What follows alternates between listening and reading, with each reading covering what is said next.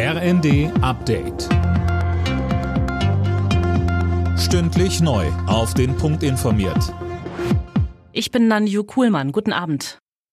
Eine klimaneutrale Industrie. Dieses Ziel hat sich der Klimaclub auf die Fahnen geschrieben, ein Zusammenschluss von mehr als 30 Staaten, die in Sachen Klimaschutz vorangehen wollen. Anne Brauer. Bei der Weltklimakonferenz hat Kanzler Scholz den Startschuss für den Klimaclub gegeben. Er sagt, wir wollen sauberes Wachstum fördern und zwar schnell. Scholz betont, dass der von ihm initiierte Club keine Konkurrenz zum UN-Klimaprozess sein soll, sondern eine Ergänzung.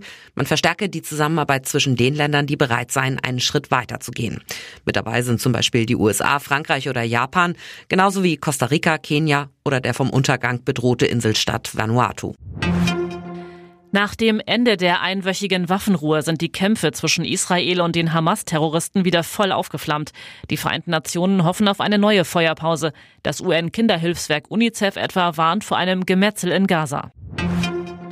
Wer dort wohnt, wo besonders viel Wind- oder Sonnenstrom produziert wird, muss besonders hohe Netzentgelte zahlen. Das will die Bundesnetzagentur ändern und hat deshalb heute Eckpunkte für eine Strompreisreform vorgestellt.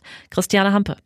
Im Kern geht es darum, die Kosten fairer zu verteilen. Aktuell zum Beispiel zahlen die Haushalte in Schleswig-Holstein, wo ja viel Windstrom produziert wird, viel mehr fürs Stromnetz als die in Bayern. Dabei versorgt der Windstrom aus dem Norden ja ganz Deutschland. Die Reform soll unter anderem im Norden und Osten deutliche Entlastungen bringen. Alle anderen müssen dadurch etwas mehr zahlen.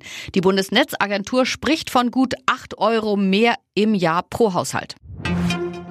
Neuseelands neue konservative Regierung will Smartphones aus den Schulen verbannen. Die Hoffnung ist, dass sich die Schüler dann mehr konzentrieren können und dadurch besser lesen und schreiben lernen. Alle Nachrichten auf rnd.de